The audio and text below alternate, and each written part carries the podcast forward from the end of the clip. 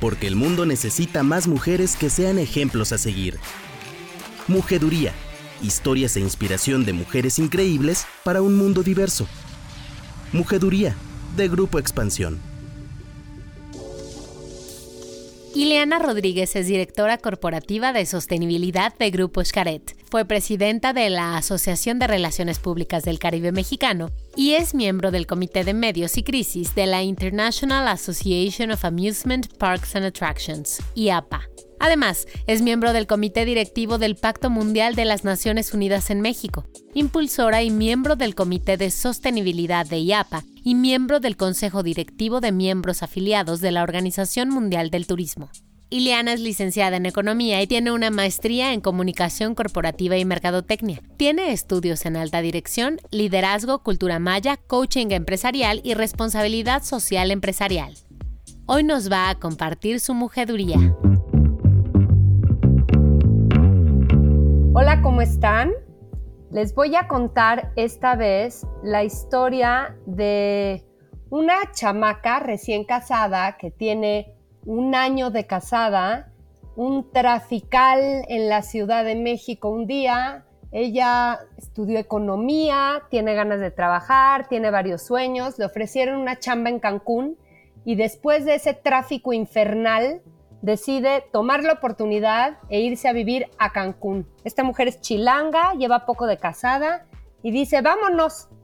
Corte A, Ileana Rodríguez es directora corporativa de sostenibilidad de Grupo Xcaret 360 que va a implementar Xcaret ahora que estamos grabando este podcast a unos días que vuelva a abrir a la nueva normalidad Xcaret con este protocolo de seguridad impresionante de calidad mundial. ¿Cómo estás, Ileana? Ah, muy contenta, Blanca, de estar aquí. Muchísimas gracias por esta oportunidad, esta ventana, sobre todo empoderando mujeres. Feliz, feliz por esto. Gracias. Tú eres de estas historias de yo quisiera trabajar en esta empresa que es Xcaret y estás trabajando ahí hace 20, ¿cuántos años, Ileana? 27 años, 27. Cuéntanos cómo entraste a Xcaret. Wow, mira, hace... Em, bien, comentaste, hace algunos años nos venimos a vivir mi esposo y yo aquí a Cancún y estando en la agencia de viajes en donde llegué a trabajar, fuimos de los primeros que operamos Tours a Xcaret.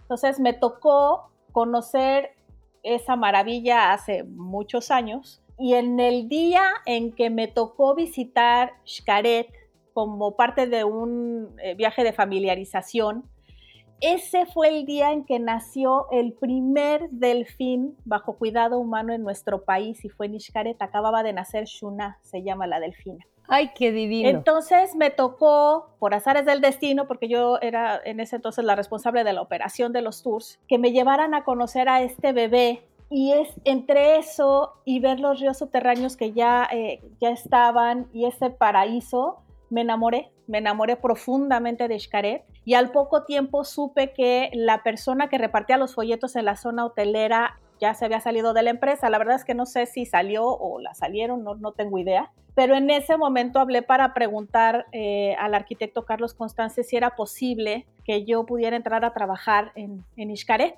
Y fui con mi humilde currículum, porque pues estaba yo muy chavita, y le dije, es que yo lo único que sé es que quisiera trabajar aquí y quisiera tener jefes como, como ustedes. En ese momento el arquitecto Carlos Constance me dijo, pues sí, pero aquí no hay, eh, pues no tengo un puesto de nada. Le dije, ¿cómo no? la persona que reparte folletos en zona hotelera se acaba de ir y yo puedo hacer eso. Muy bien. En ese entonces estaba yo chiquilla, pero era gerente de una agencita de viajes. Y entonces me dijo, oye, pero esto no, no es puesto de gerencia ni tiene un sueldo. Le dije, yo no estoy pidiendo ni puesto ni sueldo. A mí me gusta este lugar y yo creo que, que aquí podré crecer. Ni, no me conoces, digo, tengo mucho entusiasmo, pero nada más nos hemos visto igual y ya estando aquí trabajando, a lo mejor eh, ves como qué puedo hacer y pues puedo crecer. Ahorita lo único que, estoy pidiendo es una oportunidad de entrar. Y así fue. Em, yo creo que no sé si le caí en gracia o qué, pero al día siguiente me dijo, bueno, pues cuando empiezas, y a los 15 días estaba yo ya muy, muy uniformada eh, trabajando para, para el Parque Xcaret. Así fue mi entrada. Y además, eh, tu empresa, yo encuentro que es una empresa de que genera relaciones de largo plazo, ¿no? Ese amor que hablas es amor eterno, porque tú llegas a Xcaret, eh, yo le, le, pongo la prueba a cualquiera que vaya, yo he estado ahí en el hotel, he estado en sus parques varias veces, soy muy fan, y a cualquiera le pregunto, cualquier gente que, que aparece en mi camino, desde gente de servicio hasta gente más en gerencias y tal, ¿cuánto llevas en la empresa? Y nunca nunca me defraudan. Todos llevan muchísimos años y todos están profundamente enamorados de su empresa y de la cultura de la empresa. ¿Es cierto? Híjole, sí es totalmente cierto. Xcaret es una empresa que te abraza. Yo creo que te ve las ganas y el potencial y lo que, lo que sucede es que eh, te conviertes o se convierte también en tu proyecto de vida. Eh, Xcaret no solo es el proyecto de vida de los socios fundadores, fundadores es el proyecto de vida de muchísimas personas que estamos ahí convencidos de que estamos haciendo lo que queremos hacer y que lo estamos haciendo para una organización que es congruente y transparente y ética. Y bueno, yo creo que es, es como la carta a, Santa Claus, ¿no? O al niño Dios es lo que pides, pero por favor yo quiero un trabajo así. A mí me cayó, bueno, un poco lo perseguí pues, pero realmente caí en blandito en una organización que cuida mucho a su gente que te hace crecer. A mí, yo entré... Eso es lo que te iba a decir. Digo, ha pasado mucho tiempo, pero de esta anécdota que cuentas de pedir una oportunidad tocando la puerta al puestote que tienes ahora, pues es una carrera muy exitosa. Pues sí, porque la verdad es que eh, yo creo que depende mucho de, de tu actitud y la verdad es que yo desde que entré, bueno, yo entré efectivamente a repartir folletos en la zona hotelera. Eso es, eso es totalmente real. Sí te dieron el puesto que pediste, pues. El pues, sí, pues es el único que había. Entonces, este, en ese entonces Careta empezaba, empezaba. Y yo repartía folletos en un bochito rojo que estaba, este, un poco destartalado de la ventana y sin aire acondicionado. Y entonces, este, pues en ese bochito rojo repartía yo folletos y después se dio la oportunidad de que eh, empecé a sacar también los, los autobuses en el tour y como al año, ya que llevaba yo trabajando allá un tiempo y demostrando un poco lo que yo sabía o lo que yo veía, porque siempre he sido un poco inquieta, el arquitecto Carlos Constance, que en ese entonces era mi jefe, efectivamente me dio el trabajo y fue mi jefe, me dijo, oye, fíjate que estoy pensando en abrir el, el puesto de eh, una dirección de relaciones públicas. En ese entonces solo teníamos Parque Xcaretas, y es que era una, una dirección de, de, ese parque. Yo le dije, pero yo no sé cómo hacer eso. Me dijo, pues sí, pero eh, yo creo que tienes potencial. Yo había llevado un periodista de National Geographic porque era la que sabía hablar inglés, literal, y me encantaba estar en el parque y estar de metiche con eh, los investigadores de los sitios arqueológicos y averiguar y preguntar, porque de verdad estoy enamorada del lugar, bueno, ahora de todos los lugares, ¿no? Pero si era de verdad un cariño por el espacio. Y entonces me tocó llevar al periodista de National Geographic. Yo creo que el, el periodista le habló bonito al arquitecto Carlos de, mi, de lo que lo atendí. Y que te dan el puesto. y me dijo, pues te gustaría. Le dije, yo encantada, pero no sé qué es eso, ni cómo se come. Si, me, si estás dispuesto a, a pagar la curva de aprendizaje, porque voy a meter la pata muchas veces, yo estoy dispuesta a dar el 110% para que esto funcione. Y, y él me dijo, sí, va, y no se equivocó. Y, no se equivocó. Este, empecé yo en relaciones públicas, que entonces descubrí que era una de, de, mis grandes pasiones y de mis grandes amores, pero la empresa invirtió, o sea, de ahí me metieron a la Asociación de Relaciones Públicas, a la Iberoamericana de Relaciones Públicas, a la PRSA, me pagaron una maestría en comunicación corporativa y marketing, o sea, de verdad, cuando te dicen va y te acompaño, es porque de verdad va y te acompaña que así ha sido el resto. O sea, ya con Xcaret he estudiado varias cosas y varios diplomados de las pasiones que tenemos y de lo que confluye hacia lo que son los intereses.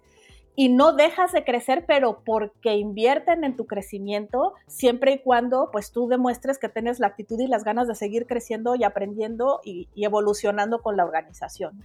En esto me quiero detener, en el tema de cómo una, una empresa invierte por ti un buen empleado en el que tú inviertes le puedes sacar muchísimo más jugo. Y si tú dices, estuvieron dispuestos a pagar eh, la curva de aprendizaje que yo iba a tener en el puesto y les redituó, me imagino que a lo mejor ahora tú con tus equipos lo has hecho, pero ¿qué, qué, ¿cómo se hace esto? ¿Cómo eliges en quién invertir? Yo te diría que hoy en día que hay tanta rotación con la gente joven de las empresas, te lo digo honestamente a mí que me pasa, da miedo invertirle un empleado que pueda tomar lo que aprendió contigo y se dé la vuelta tranquilamente y se vaya a otro lado? ¿Cuál sería la recomendación ahí? Híjole, te voy a decir lo que, a mí me enseñaron, y eso es de, directamente del arquitecto Miguel Quintana. Eh, porque al principio, literalmente había personas de otras empresas y otros hoteles en, en la salida de colaboradores de los parques, reclutando, literal, para llevarse a la gente, tal cual, porque pues eh, el grupo es un poco, y en ese entonces mucho más, la escuela del destino. Y entonces siempre era la pregunta de, híjole, ¿y, cómo le hacemos porque les invertimos y se van, ¿no? Y el arquitecto eh, siempre su respuesta ha sido, pues estamos invirtiendo en el destino y va a ser un mejor destino y van a venir mejores clientes y van a venir a mis parques y a mi hotel. Así es que estamos seguimos invirtiendo en nosotros aunque la gente se vaya. Ay, pero qué conmovedor está eso, qué poco egoísta y qué integral. Me encanta. Es una chulada. Y, y la verdad es que en última instancia sí te puedo decir que hay mucha gente que se va y regresa, porque la verdad es que el grupo es muy humano, es profundamente humano y te trata como persona siempre, y eso es valiosísimo. Pero la verdad es que la mayoría, después de tener, imagínate un jefe que eso es lo que dice, pues se queda. Y por eso es que habemos tantos que tenemos tantos años y que seguimos creyendo en el grupo y que seguimos creciendo y que le seguimos eh, aportando porque nos sigue aportando y la verdad es que te genera un compromiso que es mucho más grande que cualquier dinero que te puedan ofrecer allá afuera. Hay un tema de Xcaret, de su cultura, que se basa en las tres P's, planeta, prosperidad y personas. Así es. Y todo, todo el plan que van a abrir evidentemente está anclado en estas P's. Estás hablando mucho de las personas, ¿no? De este trato personal, de este clavarse en el ser humano, que me parece importantísimo para la cultura. Y yo te preguntaría, siendo mujer, ¿tú crees que tenemos, si no una responsabilidad distinta, un toque distinto en esta implementación y en este forjar la cultura de una empresa? ¿Aportamos de una manera especial las mujeres con una sensibilidad distinta o no necesariamente? Yo creo que sí, porque eh, este instinto que tenemos las mujeres eh, yo no sé si decirle maternal, pero sí, eh, digamos que tribal, ¿no? De reunir a las personas y de tener vínculos emocionales y de cuidar y atender no solo lo, intelectual o lo laboral, sino la parte emocional de las personas, yo creo que sí hace como dos rayitas arriba en el tema de la formación de la cultura corporativa porque cuando tú tienes eh, como parte de tu equipo alguien que te cuida como ser humano, eh, me parece que te comprometes mucho más fácil. Ahora, yo te estoy diciendo eso desde el punto de vista de mujer, porque más he visto mujeres en nuestra organización que así son, pero esta cualidad la he visto también en hombres, en hombres que son caballeros en toda la extensión de la palabra, eh, que también han, pueden y son capaces de imprimirle esta parte humana, emocional, eh, de sostenerte en, tus, en, tus, momentos difíciles, aun cuando son caballeros. Entonces, aunque creo que las mujeres se nos da más sencillo, no creo que sea algo que pertenezca únicamente a las mujeres. Tú tienes muy buena experiencia en ese sentido, me imagino, de, de, equidad, de respeto a tu puesto y a tu género en la empresa en la que estás. Sí, la verdad es que sí la verdad es que aquí no se distingue. Eh, Fíjate, esto es como tendría que ser, no tendríamos que seguir hablando de diferencias, ¿no? Y nada, pues es que somos seres humanos y punto, ¿no? Exacto, eres una persona capaz, competente, que tiene lo que se necesita y adelante. Eh, creo que cuando empezamos a hablar de, de, términos ya desde la dirección de sostenibilidad de género y ponerle atención a estas cosas, eh, un poco el arquitecto Quintana es, pero si como ¿por qué no? no? O sea, la pregunta es, ¿y por qué no habría de ser así? Pues claro que sí, ¿no? ¿Por qué nos lo estamos cuestionando? ¿Por qué está en un pacto de eso, no? O sea, ¿por qué hay que escribirlo? exacto, aquí es, hay que hacer conciencia que para nosotros puede ser muy claro y transparente, pero no para todo el mundo, y entonces al ser ejemplo, pues tienes que ponerlo por escrito, ¿no? Porque además no, no para todo el mundo es igual de, de claro, entonces... Eh, de natural. Exacto, de natural. Oye, ¿es tu papá el que dice que tu empresa está como en una dimensión desconocida y que no es normal? ¿Es tu papá el que dice eso? Sí, mi papá es el que me dice eso. Muy seguido. Sí, sí, mi hijita, sí te das cuenta que esto es de la dimensión desconocida, ¿verdad? Eso no es una empresa normal. No es una empresa normal. Ahora que, ahora que haya puestos para repartir folletos, pues sí avisan, ¿no, Ileana? La neta. Para la gente que quiera, porque pues se antoja trabajar en Escaret. Y hablemos de las otras PES, que tienen mucho que ver con tu cargo y tu responsabilidad actual. Planeta y prosperidad, una empresa. Este tema de la sostenibilidad que traemos todos en la boca en las empresas. Una empresa puede ser perfectamente próspera y al mismo tiempo estar cuidando a la humanidad y al planeta. Totalmente. Y mira, eh, cuando cuando empecé este camino ya formalmente en el tema de sostenibilidad, estábamos haciendo algunas entrevistas con los directivos y tú sabes que la definición es una pesadilla, porque híjole, para, para ponerla en español y para que te la entiendan y bueno. Y en una de estas entrevistas, platicando con David Quintana, que es eh, hijo del arquitecto Quintana y es uno de nuestros vicepresidentes de estrategia e innovación eh, y la parte de desarrollo, eh, decía, a ver David, a todos les preguntaba, ¿no? Para ti, ¿qué es la sostenibilidad? Se queda pensando, es un hombre brillantísimo. Me dice, te lo voy a decir, a ver si lo puedo describir así sencillo. Y yo en ese momento saqué la pluma, ¿no? Por favor. Y, eh, y me dice, mira, yo, yo lo veo como, como una pirinola, de esas cosas eh, mexicanas muy planitas que dan, que dan vueltas, ¿no? y tú pones las tres P's en esa pirinola y para que siga girando, las tres tienen que estar en balance porque si no se te cae. Y se te cae el sistema y se te cae todo. Entonces, para mí la sostenibilidad es el arte de conservar el equilibrio entre esas tres. Bien. Y a mí se me iluminaron mis ojitos porque este, esto es, de hecho la usamos en nuestros talleres, usamos así físicamente la pirinola y con eso explicamos un poco el balance, porque claro, tienes que tener el, el enfoque en personas, pero también en el planeta. Nosotros tenemos atracciones desarrolladas en ecosistemas preciosos, muy ricos, la mayoría, otros hemos rescatado, como el, como el caso de Xochimilco, de Savage, que hemos rescatado espacios muy, eh, muy depredados.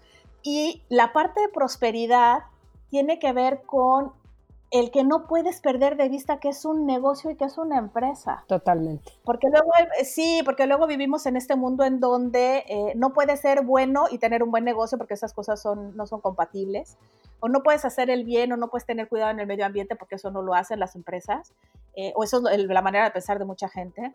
Y la verdad es que sí se puede. Y sí tienes que tener el cuidado de los recursos también financieros. Pero también tienes que provocar que en el lugar en donde estés, en tu comunidad receptora, aquí, que, que es nuestra casa en Quintana Roo, esa prosperidad económica también se reparta pues a las comunidades y a los empresarios locales y de ahí viene nuestra política de que el 95% de nuestras compras se hacen a empresas establecidas en México. O sea, solo compramos fuera lo que no se hace aquí. E, e, esta conciencia de derramo dentro de nuestro país y si se puede dentro de la localidad y si se puede dentro de la comunidad y si puedes ayudar a generar proyectos productivos en, comunidades rurales, vas. Y crecemos juntos y les enseñamos cómo hacer las cosas y empezamos a crecer porque en la medida de que las personas empiecen a obtener independencia financiera, este país vuela. Claro. Y esa es la visión que tiene el arquitecto de hacer negocio. No es solo para acá, sino para todos, que sea negocio para todos. Yo lo que te iba a decir es que esta idea de prosperidad, para que sea muy genuina y, realmente eche fruto, tiene que ser expansiva. Claro. ¿No? Tiene que ser responsable y tiene que ser expansiva, porque si uno se lo queda para uno, de alguna manera como que se enjuta, se reduce y no crece, ¿no? El arquitecto dice, la riqueza que no se pone al servicio y al trabajo de los demás no sirve para nada. Ahora, te quiero preguntar una cosa muy puntual y nos vamos al tema que me interesa mucho, cómo van a reabrir algo tan complejo como lo que ustedes tienen. Pero primero quiero decirte, tú estás muy metido en el tema este del pacto de la ONU, de la Agenda 2030, de la sostenibilidad, de los 17 compromisos. 2020 era un año clave, ¿no? Porque es la última década, la década donde, donde tienen que llevarse a cabo estos 17 compromisos que se establecieron como un gran objetivo mundial sostenible de la ONU, ¿no? Que son hambre cero, fin de la pobreza, trabajo decente y crecimiento económico, agua limpia, bla, bla, bla, bla. ¿Qué pasa con una experiencia como la que estamos viviendo ahora del COVID? con este reto? ¿Cómo nos va a atrasar? O al revés, será una oportunidad para otras cosas. ¿Cómo lo vives tú? ¿Cómo lo has estudiado tú? wow, eh, esa es una muy buena pregunta. Em, yo creo que esta crisis nos dio un par de, perdón por la expresión, cachetadas guajoloteras, en donde nos hizo sentarnos a observar el verdadero tamaño que los seres humanos tenemos. Y con ese verdadero tamaño me refiero a dos cosas. Uno, con respecto al planeta en donde vivimos y lo chiquitos que somos y lo vulnerables que somos como humanidad, que nos permite entonces entender, uff, aquí hay mucho trabajo que hacer de humildad con nosotros mismos, ¿no? Y del otro lado, el tamaño tan grande que tenemos como personas con la capacidad de ayudar a otras personas a salir adelante. Esto es, creo que la humanidad somos eh, eh, o evolucionaremos hacia este nuevo colectivo que ve las cosas de manera distinta, que se sabe mejor cuando avanzamos juntos y nos acompañamos, eh, que cuando tratamos de hacer las cosas solos porque si algo nos ha enseñado esto es que o trabajamos todos juntos o no va a funcionar. Entonces yo creo que estas son como las dos grandes, eh, las dos grandes vertientes. Uno, medirnos como humanidad en nuestro justo tamaño e influencia en el planeta. Y otro, en nuestro justo tamaño e influencia con los demás. Para mí esas son dos grandes, dos grandes eh, aprendizajes. Y creo y espero que de esta salgamos mucho más convencidos que el único camino para la construcción, yo no le diría nueva normalidad, sino para la nueva realidad que debemos de construir hacia el futuro, tiene por fuerza que ser por el camino de la sostenibilidad, porque no hay de otra. Valida, ¿no? Valida toda la teoría de estos líderes mundiales pensando que este es el camino. Exacto, yo creo que lo valida también creo que por lo menos en la lucha contra la pobreza y el hambre nos retrasa un rato. Sin embargo, creo que trabajando todos juntos podemos lograrlo y salir adelante. Tenemos 10 años por lo menos para lograr dos, fin de la pobreza extrema y, lograr hambre cero. Y, el otro, que esos son dos, que ese para mí es uno, y el otro es el cambio climático. Tenemos 10 años para darle la vuelta. Y este respirito nos ayudó mucho. En el otro nos retrasó y en el cambio climático creo que nos ayudó bastante a darnos cuenta del, impacto humano en el tema y creo que eso nos va a poner a pensar cómo mejor eh, relacionarlo, sobre todo con la energía, hacia el futuro para lograr de verdad eh, un camino mucho mejor combatiendo el, y abatiendo el cambio climático. En tanto como humanidad estemos conscientes de todos estos 17 puntos que han sido muy promovidos por los líderes mundiales y que no perdamos el foco, creo yo que aún si nos atrasamos en varios, porque sí, es clarísimo que el fin de la pobreza, que es el uno, nos atrasa brutalmente porque ahora pues se van a multiplicar desgraciadamente el número de pobres en el mundo, creo profundamente lo que dices tú. Como humanidad ahora sí que sostenida y junta y pensando al mismo tiempo, por otro lado se pueden acelerar muchas cosas como con más premura. Yo, yo en el día a día veo que el tiempo es como muy relativo. Por un lado siento que llevamos años encerrados. Por otro lado, concretamente en mi chamba o en mi casa he resuelto cosas que no había resuelto en muchísimos años, porque hay otro tipo de premura, ¿no? Entonces, pues ojalá, ojalá que los, las grandes asignaturas del mundo para hacer un, una, un, planeta más sostenible se vaya también por allá. Yo espero que sí. Espero, ¿verdad? Hace rato hablábamos de prosperidad y, y trabajas en esta empresa muy responsable con el dinero, con la cosa financiera, con que sea viable como empresa, con que haya crecimiento, con que haya inversión. Xcaret, eh, hace poco publicamos en Expansión MX esta nota en la que se hablaba de los 225 millones de dólares que se invertían para proyectos de este año, para la conclusión de un chorro de proyectos que traen. Ahí viene su nuevo hotel, está la, reserva de los cenotes y hablaban también de que siempre se reinvierten las utilidades en favor de nuevos proyectos que hagan crecer el turismo, el sector, todo de lo que estás hablando. Evidentemente estos planes cambiaron y ahora que están por implementar estos planes de reapertura, pues hay mucho más inversión en el sentido de ahora sí poner, ¿no? Poner para que toda la industria despierte, poner para que empecemos a abrir, pues los que podamos abrir, ¿no? Y eso es lo que creo que está tomando Xcaret como iniciativa en esto. Cuéntanos cómo está este plan, qué van a hacer, de qué tamaño es la responsabilidad, Ileana. Es una responsabilidad gigante y, y con esa medida creo que la estamos atendiendo, porque el factor número uno para que los visitantes, eh, los turistas, los huéspedes se animen a venir al destino es que tengan confianza en que van a estar bien cuidados. Y eso tiene muchas implicaciones. Y con esa visión y con esa idea eh, fue que hicimos este modelo. Por supuesto, además en colaboración con la Asociación Internacional de Parques, con la Organización Mundial del Turismo, con el gobierno del estado, con el gobierno federal, o sea, fue, es un, Totalmente avalado. Es un modelo muy eh, integrado, avalado, eh, alineado, porque, insisto, esto es colaborativo y es la única manera de hacerlo bien hecho. Y, las, y tiene cuatro patas muy fundamentales. La primera, por supuesto, otra vez, son las personas, y es la atención a, las, eh, a los protocolos específicos y acciones específicas que apuntalan al cuidado de, de la persona como la toma de la temperatura, la desinfección del calzado, el cubrebocas, el equipo de protección personal para colaboradores, toda esta parte que aplica a la persona y a los equipos que puedes usar para el, tu entretenimiento, como el chaleco salvavidas, las aletas, etcétera, que estén perfectamente desinfectados cada vez que te tocan. Eso para nosotros es algo fundamental. Primero, cuidarte cuando te, eh, entres a nuestras eh, unidades de negocio eh, en la parte de la temperatura y la desinfección y luego que dentro, pues lo que te toque como equipo esté perfectamente desinfectado para que no tengas ningún problema. La segunda es preparar la casa.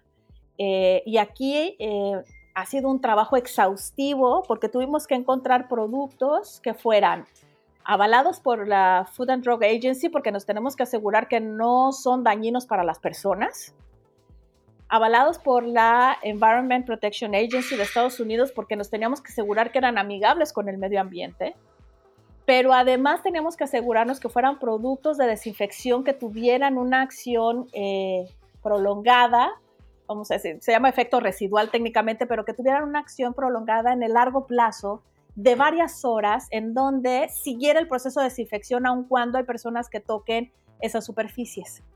De manera que con estos procesos de desinfección vamos a desinfectar toda aquella superficie con la que nuestros visitantes pudieran o huéspedes pudieran tener contacto durante su visita o su estancia. Todo lo que tocas, cualquier manija, bardita, barandal, lo que sea. Todo, desde lo más chiquititito hasta el estacionamiento, para que me entiendas. Todo, todo. Ok, todo. ok, ok. De manera que la casa esté preparada, desinfectada, cuidada para recibirte. Ok. Y entonces te podemos, si, si, cuido tu persona y luego cuido la casa, ya nada más me quedan dos otras patas, que son asegurarme del distanciamiento físico, que tiene que ver con, uno, el aforo, la reducción del aforo de nuestra capacidad instalada al 50% en todas las áreas comunes, al 50%. Al 50 se van, ¿verdad? ¡Ay! Qué dolor, qué sacrificio, ¿no? Tanto tiempo cerrado y decir ni hablar. Tenemos que abrir así porque es lo responsable que hacer. Exacto. Es eh, otra vez es juntar la rayita entre la prosperidad y las personas y entonces haces el, el justo lo correcto. Exacto. Y la otra es, por supuesto, que esta parte de entre grupos de personas con los señalamientos para las filas o el teatro o los restaurantes, en donde tienes el distanciamiento ya señalizado entre los grupos de personas. Y entonces ahí te cuido también la otra parte. Y la última pata eh, que quisimos poner especial cuidado porque sabemos que es un tema eh, que, que va a llamar la atención es el tema de los alimentos y bebidas sobre todo en nuestros restaurantes uh -huh. que son de buffet, porque claro que la gente se va a preguntar, bueno, ¿y aquí cómo? ¿No? Eh, nosotros sí, tenemos sí. El, eh, la certificación de cristal que ya de por sí, de verdad que garantiza la inocuidad de los alimentos, por lo menos hasta que llegan hasta la línea de buffet y, mientras, y la temperatura y toda esta parte. Pero entonces rehicimos las líneas de buffet de manera que no haya posibilidad de que nada llegue a tu comida por parte de los visitantes estando en la línea de buffet y será un buffet asistido. En lugar de que tú te sirvas, habrá personal con su equipo personal de protección perfectamente puesto y serán los únicos que van a manipular los cubiertos de servicio para que tú puedas pedir lo que tú quieras, pero nosotros te lo vamos a servir en el plato y de manera que yo pueda garantizar la inocuidad del alimento hasta que llegue a tu boca.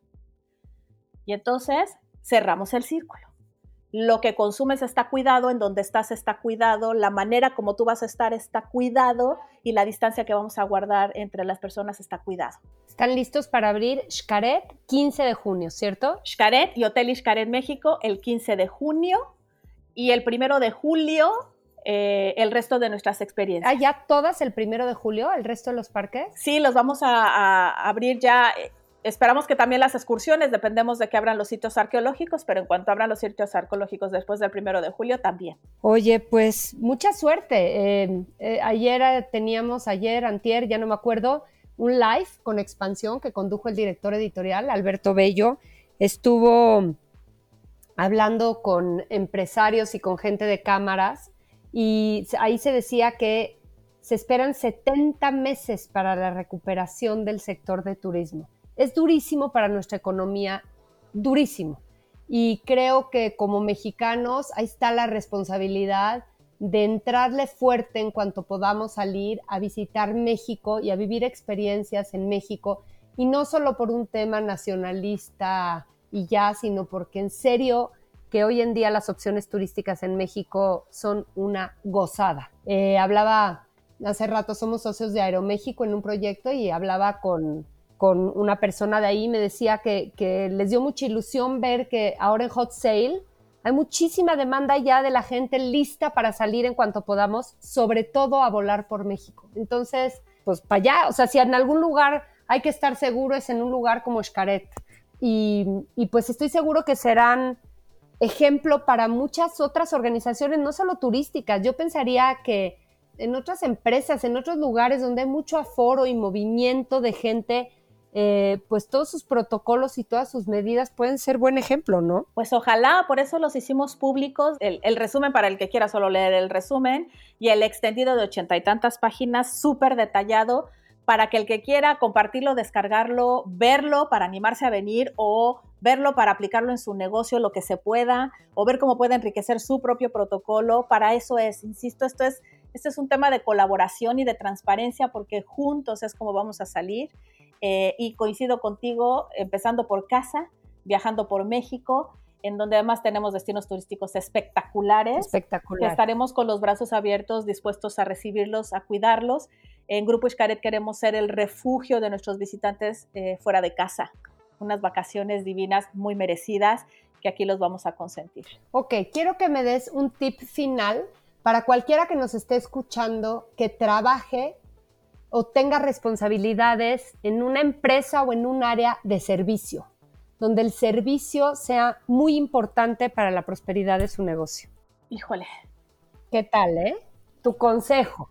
No perdamos de vista que los seres humanos somos personas sociales y el servicio es una manifestación maravillosa de eh, lo que los humanos somos capaces de hacer unos por otros. De verdad, si te vas a dedicar al servicio, es de lo más hermoso que puedes hacer, pero tienes que tener la vocación para hacerlo. ¿Y la vocación se trae o se puede aprender? Mira, yo creo que todos los humanos tenemos la vocación, la vocación de servir, eh, porque en cuanto empiezas a hacerlo te das cuenta que es extraordinariamente bello y que el retorno que recibes en cariño es inmenso. O sea, lo que da se te regresa 10 veces. Entonces, eh, yo creo que todos lo traemos dentro, eh, es solo cuestión de aprender a descubrirlo. Y una vez que lo descubres, no hay vuelta. Estoy de acuerdo, como que se entrena, como que es un músculo que ahí está y que no todo mundo ha desarrollado, pero si lo ejercitas tantito es hasta adictivo servir, ¿cierto? Totalmente, totalmente cierto. Qué gusto platicar contigo, Ileana. Muchísima suerte, suerte para Grupo Xcaret, que tantísimo está en mi corazón, de verdad, y en el corazón de, de muchos mexicanos. Que tengan mucha suerte, que abra el turismo con buena estrella para nuestro país y pues para el mundo. Muchísimas Te mando un abrazo. Gracias, Blanca, por esta conversación. Estamos felices. Te mando un abrazo y aquí los esperamos. Mujeduría. Pues cierro con la esperanza de que esto no dure mucho más, pero que dure lo que tenga que durar, que abra bien que abra con cuidado la realidad, que todos estemos en salud, con ganas de levantar este país. Y los invito a que pensemos así, seamos optimistas, animosos. Suerte para nuestra entrevistada de hoy y suerte para todas las que pasan por este micrófono y suerte para todos ustedes que oyen este podcast en la incorporación muy poco a poco y con mucho cuidado a nuestra realidad.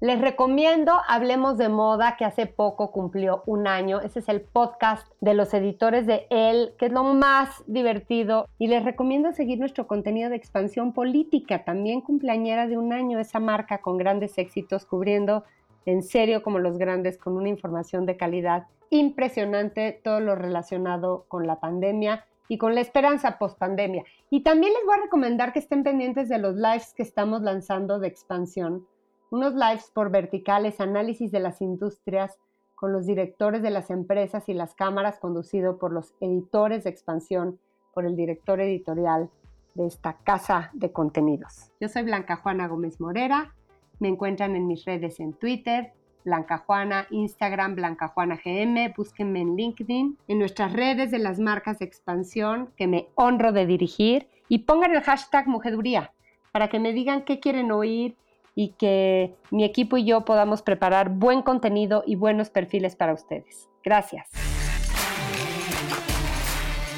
Porque el mundo necesita más mujeres que sean ejemplos a seguir. Mujeduría. Historias e inspiración de mujeres increíbles para un mundo diverso. Mujeduría, de Grupo Expansión.